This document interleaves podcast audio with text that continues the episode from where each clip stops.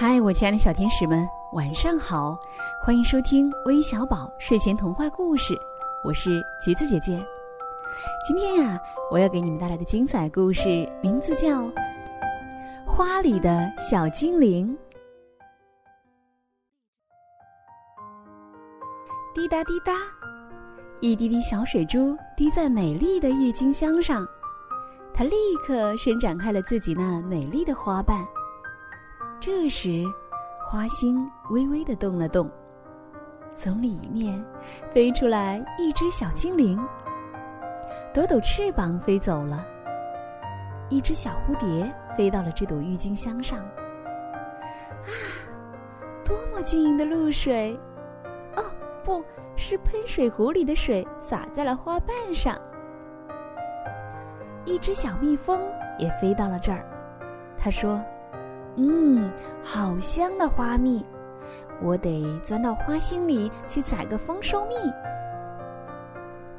这只细心的小蜜蜂在花心里发现了有一个小小的黑洞，于是它就带领着一群小益虫飞进了花洞里。哇，原来这是小精灵漂亮的家呀！小精灵一直飞在花园里。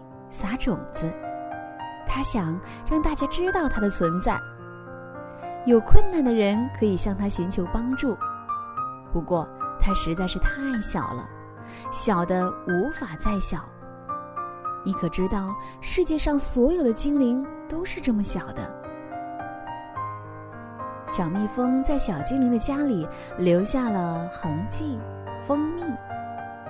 等小精灵回家后，发现了蜂蜜，心里很高兴。他想：“我要感谢小蜜蜂，我要让它实现它人生中一个最大的愿望。”第二天，花瓣再次开放了，小蜜蜂早早的起了床，因为天神给了它一项非常重要的任务——采花蜜。小蜜蜂还要给小精灵再送些甘甜的花蜜呢。其实，小精灵并没有把那些花蜜全部喝掉，而是用小磨叽把它磨进了花种子，再用他的小盒子盛着花种满地撒。他那个小盒子可不是一般的盒子，那呀是个魔力盒，让花种子掉下去就发芽。它们开出的花，可不是一般的花，而是宝石花。那宝石花也能让小蜜蜂去传播花粉吗？哦不，只有小精灵采撷宝石之花后，对它施加魔力，让它变成花园里最美丽的一朵花，会招引来很多小昆虫在这里聚会。小蜜蜂也来了。小精灵送给他一粒花种子，让小蜜蜂泡到蜂蜜里喝下去，就能实现他心中一个美丽的愿望。小蜜蜂真的做了，所以就变成了我们今天看到的它这个漂亮的模样：披着黄澄澄的衣裳，带着黑条纹，颈部有白毛，长着四只美丽的翅膀。屁股里面呀，还夹着一根倒钩呢。被蜜蜂蛰过的人就知道，这就成了蜜蜂的保护武器。小蜜蜂的故事很快就传遍了整个花园，它的家也成了昆虫们最熟悉的地方。昆虫们都称赞小精灵做的这件事真是比花蜜还要甜呢。小精灵小小的，生活在花朵里。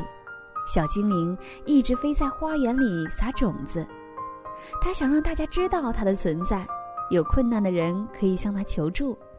小蜜蜂关心着小精灵，小精灵也回报了小蜜蜂，两人的心情都像蜜一样甜。亲爱的小朋友们，乐于助人的心情也会像蜜一样甜哦。